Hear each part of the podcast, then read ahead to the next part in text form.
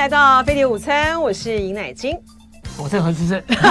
今天有接了，今天有接到了啊。好，那那先跟大家说一下哈，因为不好意思，在这个单元的时时间呢，常常有的时候会调整啊，有时候是配合学者的时间，有的时候是配合呃一些访问单位他的这个需求哈。所以今天呢，何我跟何思正老师的这个单元呢，就在礼拜三，然后先回答这个 转身有天堂的问题啊。他说这个飞碟午餐在 YT 不是有固定直播吗？他就说哎，没有直，为什么没有直播？然后都是从然后回。放哈是这样，因为昨天呢，我们我请到呃解放军的战略专家啊陆文浩博士，我们来谈啊，来谈这个呃赖清德这个出访哈，是不是美美国呢压制他的言行奏效，所以呢大陆呢对台的呃对台湾的这种。五赫啊，五赫这个降低，我们是录的，我们是在礼拜一下午的时候这个录的啊，嗯，因为也是要配合这个陆博士的这个时间，在是录的这个情形之下呢，我们在这个飞呃 YouTube 频道的飞碟联播网呢，我们就没有办法直播了嘛，但是我们会把录影带呢就放，我们就会把录好的放上去，所以是这样子的了哈，所以说。对，没错，就是 对，就是说我们还是有在。这叶小妍说了哈，就说昨天呢，快一点了，我们才放录档，应该是没有到那么晚啦。应该是比如说，因为录的话呢，我们呃应该是十二点多，是真的吗？好，就是我们在放那个录播是这样子的哈。谢谢，谢谢大家的这个关注哈。其实好，我们呃来请这个何老师呢，我们今天呢先从呃中国的国防部长。李尚福啊，去访问这个呃俄罗斯，还有这个白俄罗斯，呃，开始谈起啊。他是在八月十五号啊，呃，出席了莫斯在莫斯科出席了莫斯科国际安全会议啊。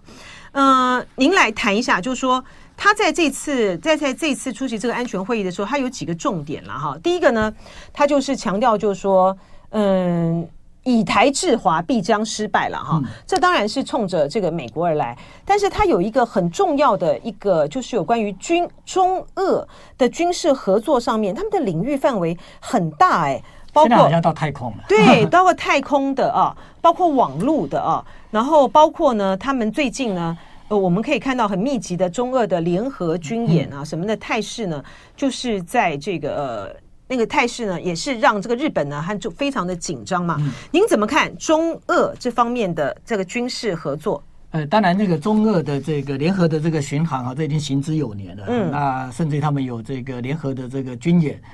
那不过就是说，中国跟俄罗斯的这样的一个军事关系，他们通常这个把呃，到现在李尚福哈，他还是讲这这个并不是说跟俄罗斯所结成所谓的结盟哈。对。那换言之，就是中国大陆到目前这个他的一个外交政策，他还是这个采行所谓的不结盟政策了。嗯。那也就是说，这个跟这个那时候这个在中共刚刚建政之后，这毛泽东所采行的那个呃导向苏联的那种外交政策是不一样的。所以，所以李尚福他当然他这个举动会被认为哈，就是说你是不是在这个整个安全上或者在军事上要跟这个俄国结成一个特殊的这样一个关系啊？还有在现在乌俄战争的时候，我们看到这白俄罗斯基本上它是跟这个俄国紧紧的这个靠在一起嘛。那它似乎是这个等于是俄罗斯的一个这个在打俄乌战争的一个非常重要的一个侧翼哈。那那当然这国际间也在关注了，就是在俄罗斯的这样的一个这个跟中中国的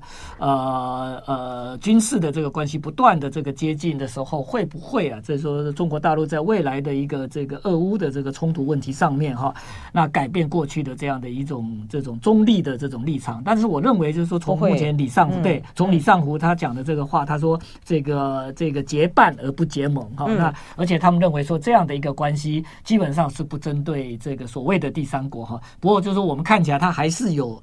有针对性的哈，那那针对就是美国啊，那当然就是针对美国，或或者是说在亚太地区、在印太地区，它针对的当然是美日同盟哈。那那那这当然是有针对性。那不过就是说，呃，中国跟这个俄罗斯之间的这样的一个安全的一个关系，似乎有这个呃深化呃深化哈。那个他们呃不再是只有呃这个在海上这个，或者是说他们这个两军之间的这个空军的联合的这样的一个伴飞的这样的一个呃活呃的。的一个呃军事的这个共同演练哈。那甚至于他们已经这个就是说，希望在整个未来的一个太空计划里面，嗯嗯，特别在这个李尚福，他有个特殊，他有一个背景啊，他他他的军种等于就是说从美军来看呢是太空军，嗯，好，那他过去很长一段时间是在中共过去所谓的这个二炮，那当然这个他们现在就是所谓的这火箭军哈，他他是呃这火箭军出身的，他曾经他几乎一辈子是在火箭军里面这个呃工作哈，那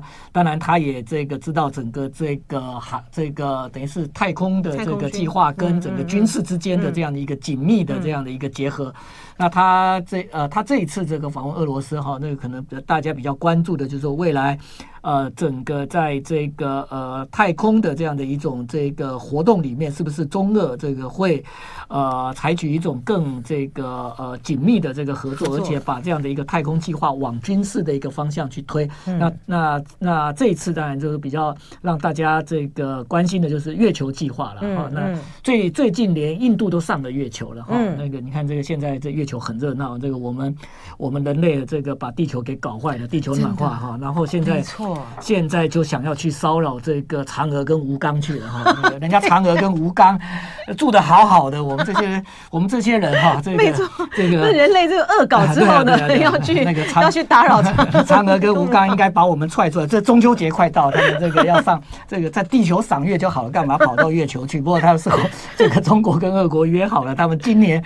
说我们。下次相约在月亮上面看月亮，但是事实上在月亮上面看月亮是看不见的哈。那个，哎，他而且他的任务很特别，他们是说这个俄罗斯航天局他在二月球二十五号探测器已经送送去了嘛，他是要在。月球的南极寻找水源，那他要这有一点点是想要建立一个比较基地，就是说永久化的一个一个基地哈。嗯，而且上一次中国大陆一个登月的这个计划，它比较特别，它是到这个一对背面，就是我们过去我们在整个这个登月计划里面，呃，这个还没有看到的另外的那一半的这个月球。那所以就是说，它在未来整个中国、俄国是不是会把整个这个就是说呃呃太空的这样的一个这种呃活动哈，这个呃跟他的这种军事之间哈做一个这种紧密的一个连接，甚至呃甚至于就是说借这个科研的这样的一种这种形式哈，那在在月球上面去建立这种基地。但当然这样的一种一种一种计划，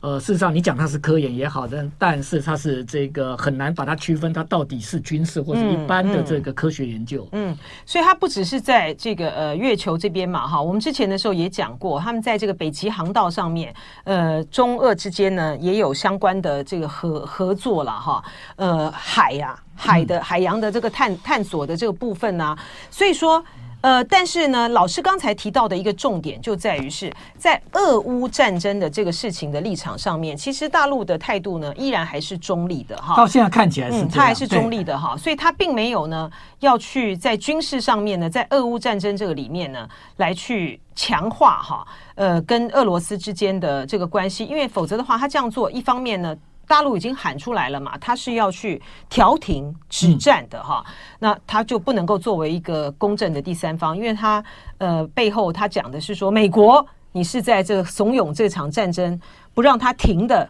一个最关键的一个推手嘛哈，嗯、然后呢，他讲到一个不干，而且就是说不干涉他国内政啊，在这个台海，当然是在指台海的问题上面，是美国不能够干涉台湾的这个问题，他就。台湾，因为就中国来讲，台湾是中国的一部分嘛，哈。那秉持于这样子的一个原则，就是说台湾是中国领土不可分割的大陆领土不可分割的一部分，所以他在这个呃乌克兰的战争上面，他也是在尊，他也是以一个尊重乌克兰的完整为前提嘛。所以说，这个就是大陆在这件事情上面呢。他所采取的这样子的中立立场，一个很重要的一个，但是他这个东西事实上也蛮也也有一些这个就很难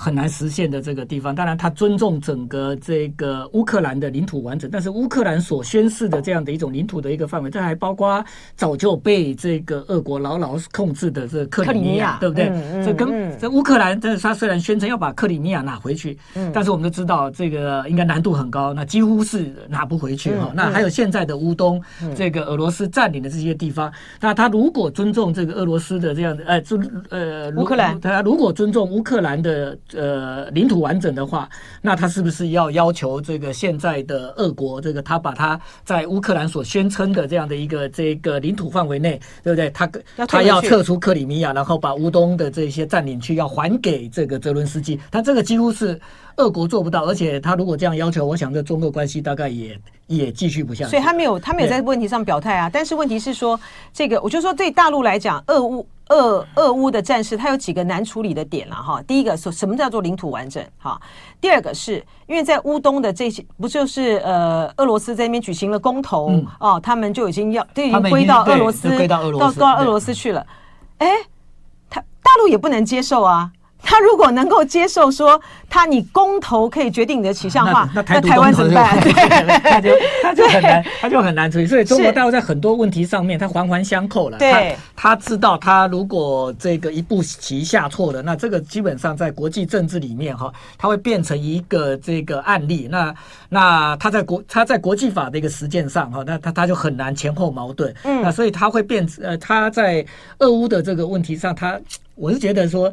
呃，当然，他现在表面上这个好像是这个比较这个是呃，他还是采取所谓的中立的。那不过从他的这种行为跟态度上看，我认为他在俄乌之间，他还是距离俄罗斯比较近一点。是，但是呢，因为呢，日美韩的高峰会呢，就是即将要在十八号举行，然后中俄之间呢，呃，加强他们彼此之间的关系，引然在这个东北亚。仿佛就是形成了小华约对这个小北约的这样子一个态势。我们看到呢，在东北亚的部分啊，中国、俄罗斯和朝鲜这三个国家在东北亚他们的利益呢，就是战略利益上面呢，他们是息息相关的啊。然后呢，在日美韩这个部分呢，呃。因为高峰会即将举行啊，他们要这个军事这个合作这个一体一体化，引然呢就是一个东北亚的小北约形成。先请教何志正教授，您觉得在这个东北亚的小华约，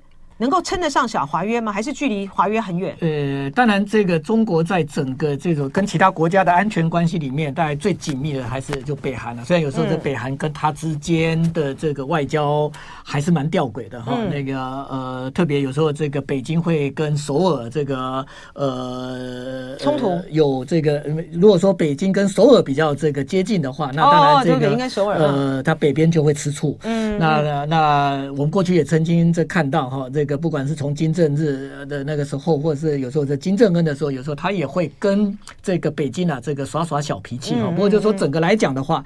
中国跟这个北韩之间的这个血盟关系，事实上一直到今天呢是这个没有改变的。他们不只叫同盟哈，他们叫血盟关系哈。那那这当然是源自于这当时的这个韩战、朝鲜战争。那不过就是说，除那个之外，事实上中国大陆它跟其跟世界上任何国家，那即便是他现在这个美国指他说他可能在未来在全世界，特别在南太这地方要建立一些基地，可是这个也并不这个就是说呃，并不是意味就是说中国大陆这个要要要翻转或是改变他过去的这个所谓的这种哈这种不不结盟的这种态度，然后跟这个呃一些这个具有这种这种呃共同战略利益的国家，然后就相互的保证安全，然后他们有共同的这个敌人哈。嗯嗯，因为中国大陆基本上，他现在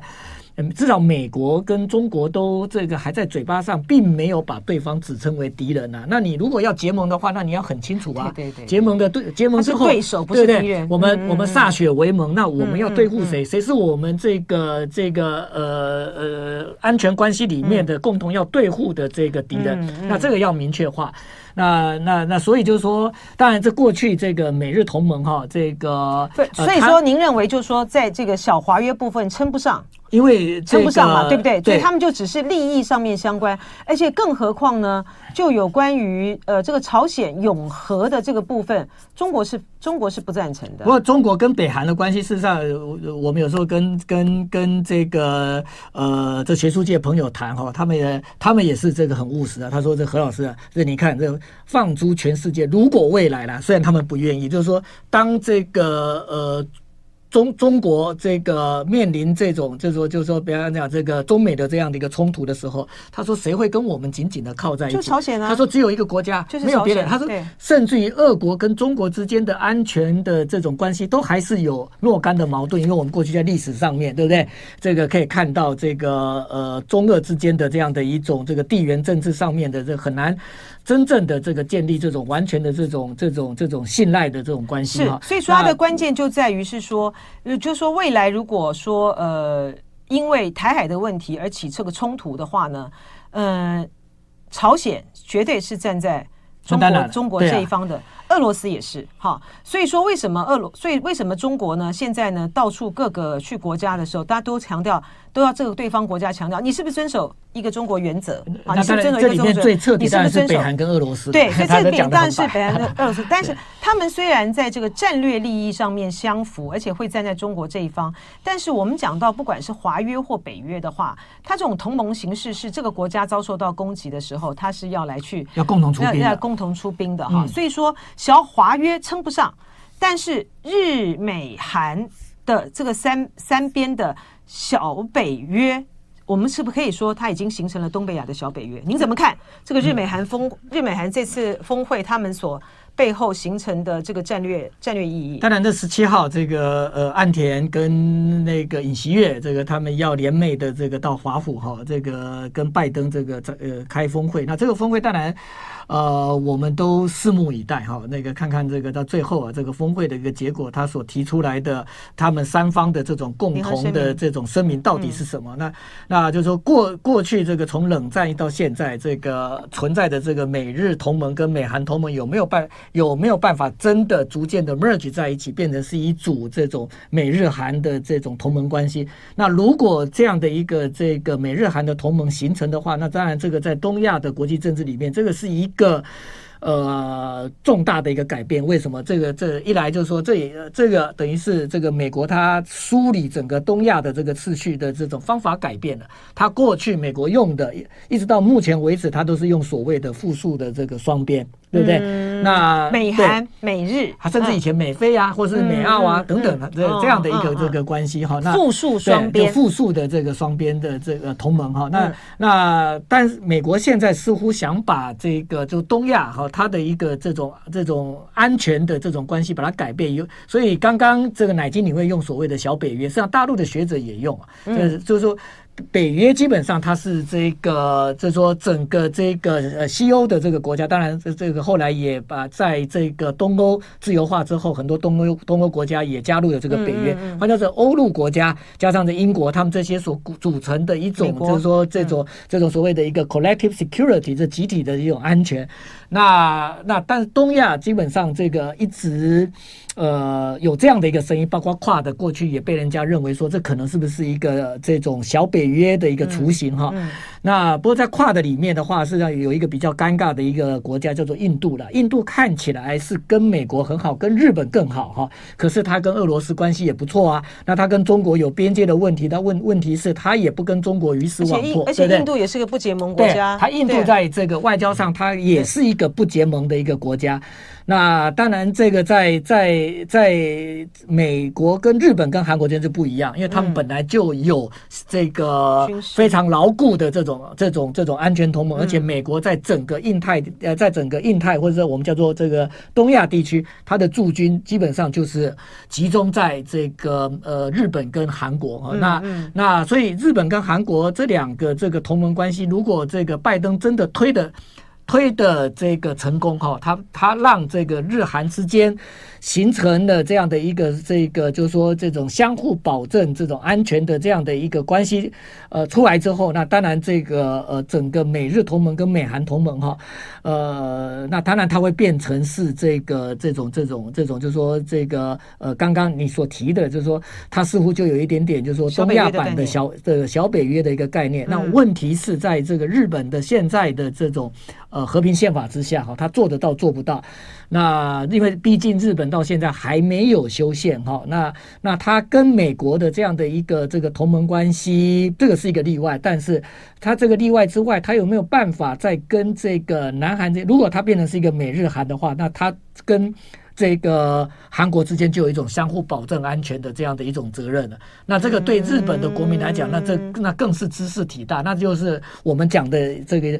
过去安倍讲对不对？这个台湾有事就是日本有事。那当然台湾有事跟日本有事，他们他们可以有日本国内，包括岸田跟这个林方正在国会里面，他有这种这种非常谨慎的这种态度跟解释哈。那那这里面并不意味着这个日本哈，这他他对整个台湾有所谓的安全的承诺，这完全没有哦。嗯嗯嗯。可可是如果美日韩同盟形成的话，那这个会变成。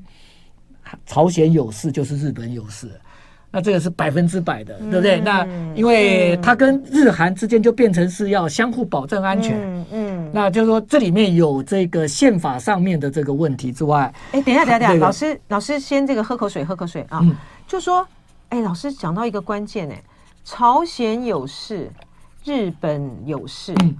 这个牵涉到他们宪法上的什么问题？事实上，这个。日本基本上，呃，这个他们在整个这个呃呃战后战后的这个第九条的这个争议上面，实际上，如果从宪法来看的话。美日同盟根本跟第九条是不符合的，嗯，因为日本基本上你是一个和平主义的国家，和平主义事实上你在整个外交跟安保跟安全上面跟战略人上面，你应该采取是一种中立的，嗯，对不对？那那这这中立不见得是完全没有武装的，像欧洲这个瑞士也是武装中立哈，就是说。中立是可以这个有武装，但是这个你不能够这个跟这个呃呃其他国家去结成这种相互保证安全的这种这种这种关系。嗯，那这个但是就是说。呃，日本基本上在战后哈，这个他从这个旧金山合约成立之后，一九五二年就签就签了这个呃美日安全互助。但那时候的美日安全互助是片面的，美国保护日本。那在一九六零的时候，岸信介就把它变成是一个这个同盟哈。那所以这个基本上这当然是有宪法，但是呃这会有宪法的疑义。不过日本他们事实上在政治上面，他这个美日同盟几乎已经成为。宪法第九条之下的一个例外，可在这个例外之外，有没有办法在这个例外再把它扩大，对不对？那所以事实上这也是，就是说我过去我在解释，就是说为什么美国它在梳理东亚。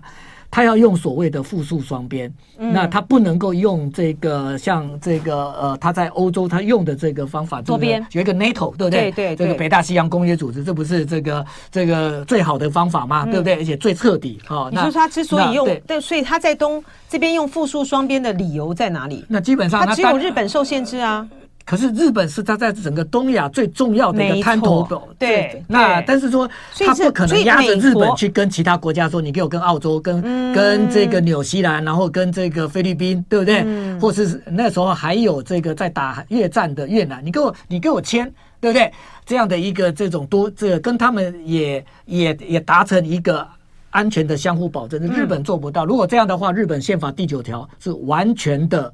这个就就等于是破功了，那这个就是说，那所以就是对，所以说这个其实也让大家这个看、嗯、看清楚了哈，就在于是说美，就像老师刚才讲的，美国在这个亚太区的地方，它其实最重要要保护的是日本，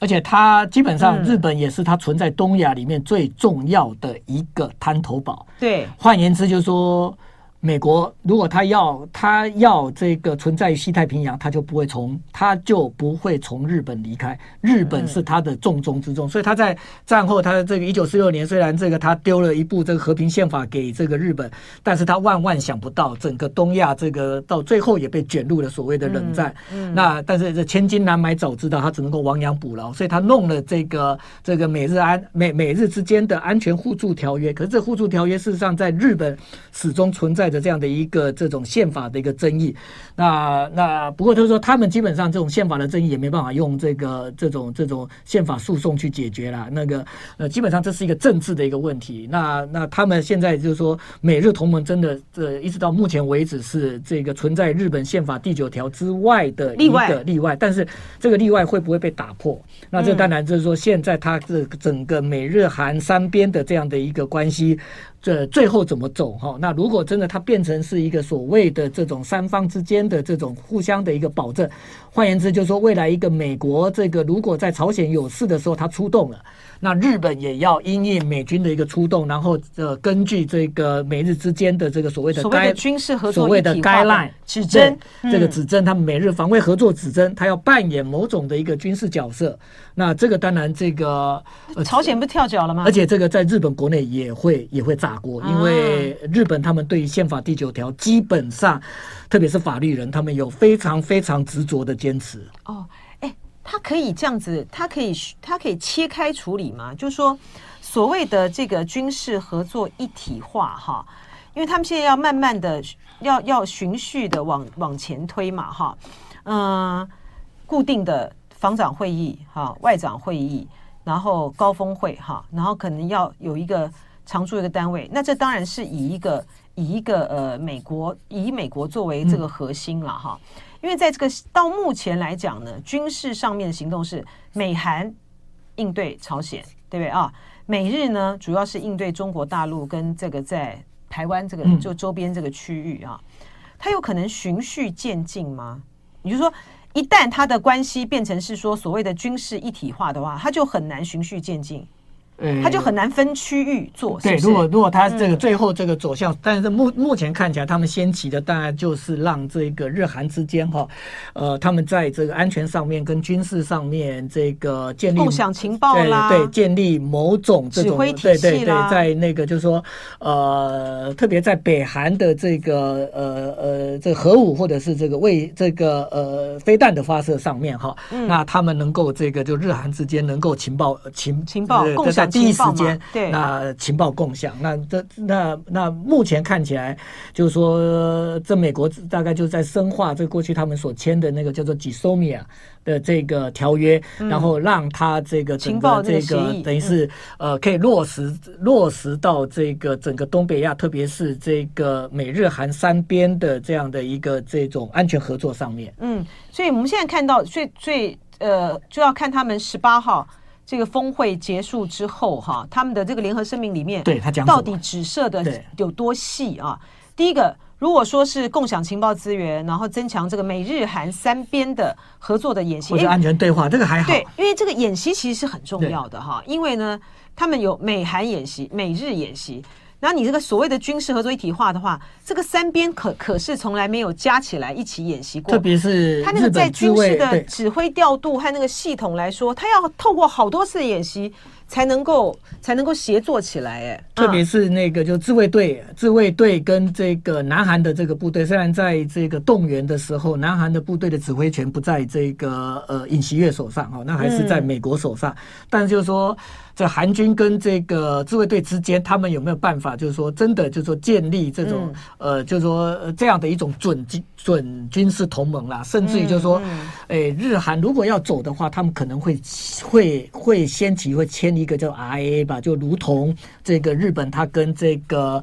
呃澳洲签的，或是跟之前跟英国签的那个 RIA，、嗯、那他目前。还没有传出说跟韩国在谈，对对，相相互军事准入。那我觉得就是说，这个应该不会跳那么快了。那我们如果正常的判断的话，你看那个日本跟澳洲也没有签所谓的同盟啊，对不对？嗯。如如果他跟韩国可以搞同盟的话，那他跟澳洲也可以搞，跟英国也可以搞啊。哎，对不对？这个不只是日本国内有这个宪法上面的问题，韩国国内不会有反弹吗？好，来继续请教这个何老师。我们刚才讲的，就是说，我们先来面对韩国的问题啊。如果说 美日韩要这样军事合作一体化，日本跟韩国他这边要有军事准入的话，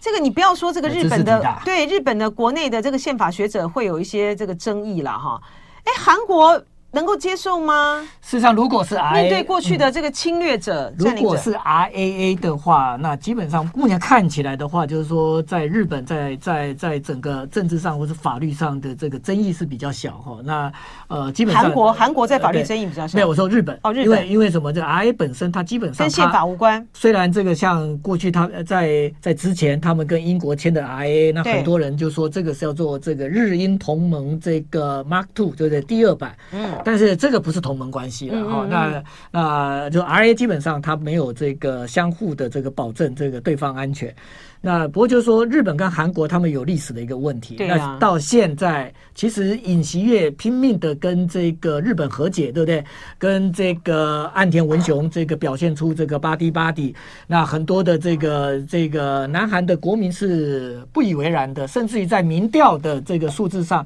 到目前为止看起来的话，就是说，呃，现在尹锡悦政府的这种对日政策，依旧在韩国还是没有办法争取到多数韩国民。意的这个同意，所以美、欸，但是哦，我跟你讲，这就是韩国的，这也是韩国的另外一个好处，是在于是说，我讲的是，反正他就是五年嘛，还五年，他就是五年嘛，我民调高啊低啊，它会会影响到的是国会大选了哈，但我总统反正就是五年，他有任期保证，对，假设。我我只要不要在任期之中的时候呢贪腐啦，或是干嘛，就被弹劾，对，被弹劾。然后呢，那国会的选举呢，哎，反正无所谓啦，管他这个难看不难看，然后什么之类的。但是呢，他只要下定决心做一件呢，过去呢没有这个总统做到的这个事情的话，他国内声望再低，对他来讲没差啊。呃，不过这个现在这个就是说，像这次的这个美这个美日韩的这个峰会哈，那个我觉得呃，在美国我。我认为他们想完成一件事情呢，就是说，他们也希望这样的一个，就是说，这个美日韩之间的合作关系，特别是日韩之间的合作关系，事实上他也知道这过去发生了什么事情。你看这个，他们跟这个朴槿惠签的这个，就所谓的这个吉收米亚，对不对？那未来就后来就被征用工跟慰安妇的这个问题搞到这个这个这根本就根没有办法运作啊。嗯，换言之就是说，南韩跟日本的这种军事的或者安全的一个关系。非常的敏感，那它很容易受到这个韩国的国内政治，特别是如果说政党轮替的话，嗯嗯，现在的共同民主党它不是吴夏阿盟哎，它还是这个南韩的国会的这个多数党，而且这个就是他他跟这个呃现在执政之间的这样的一种这种这种力量，呃没有差距很大的。换言之，就是谁知道三四年之后的南韩的大统领的这个这个改选会不会再一次的变天？那。那如果变天的话，整个南韩跟日本的这个关系能够持续吗？这个大概是现在就是说，美国想要，美国他要伤脑筋的，把它巩固下来的。那就是说，但这美国他对历史问题向来。他是采取一种哈，就是说以现实的这个利益为重哈，不要整天拿历史问题哈，这个来来决定现在这个你应该做什么。那个，那这个是美国的态度。这问题是，因为美国一直都是战胜国，这美国不是东亚国家，美国也不是韩国，美国也不是北韩，历史很短。对，那就是说他很难理解，就是说日韩之间，而且日韩之间的问题也不是从日并朝鲜开始哦，不是哦。日韩的问题基本上是从古代就一直存在，一直到现在的。那这个就是说，这个呃日韩之间的这样的一种哈，这个呃这个关系哈，那他呃有没有办法哈？就是说这个利用现在的尹锡悦哈，因为这尹锡悦似乎跟这个美国靠得很近，所以他现在跟日本之间的这样的一个这种关系的一个改善，以及在这个历史问题上面这样一个让步。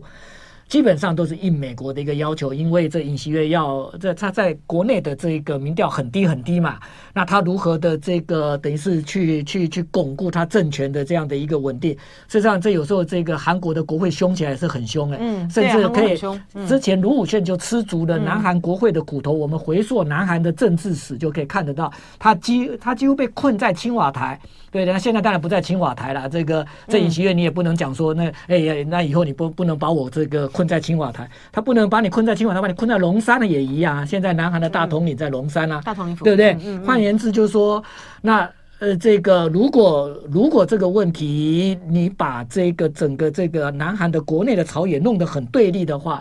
那这个当然会尹锡，这尹锡还是会有国内政治的一个麻烦。不过这尹锡大概现在已经吃了秤砣铁了心，是他现在决定要往这个方向走了哈。对这重点就在于是说，美国希望能够起码在这个、呃、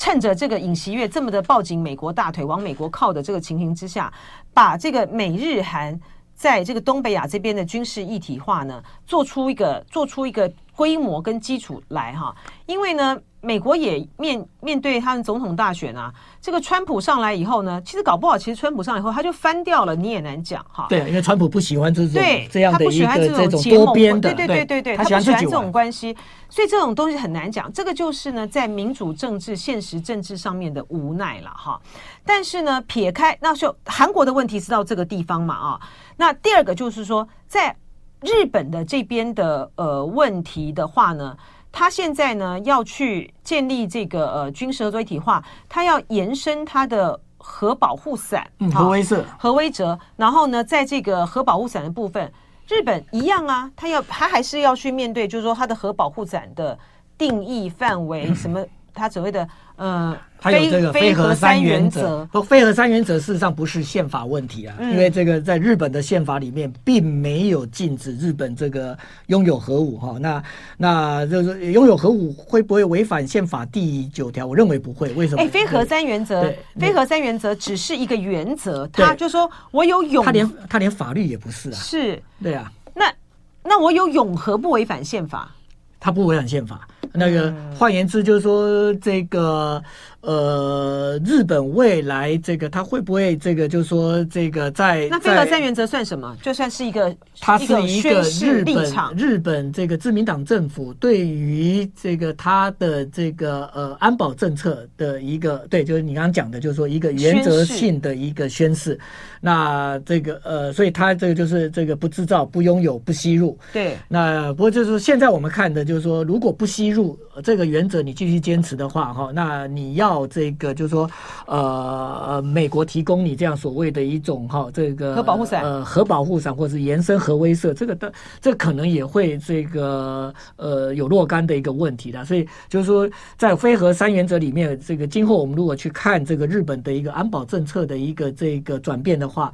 呃，我认为这个三原则它全面的这个放弃，应该一时之间也不会。特别如果是现在的岸田文雄这个在当家的这个情况之下，哈、嗯，那那但是如果呃，如果要让这个美国这个他把他的这样的一个延伸核威慑推到整个太平洋的第一岛链，对不对？接近这个中国大陆跟这个呃呃跟俄国的话，那对美国来讲的话，那个最方便的一个而且釜底抽薪的这个方法，哈，就是这个他。可以这个这个在这个日本呢，这个部署呃这呃部署核武，换言之就是说核武可以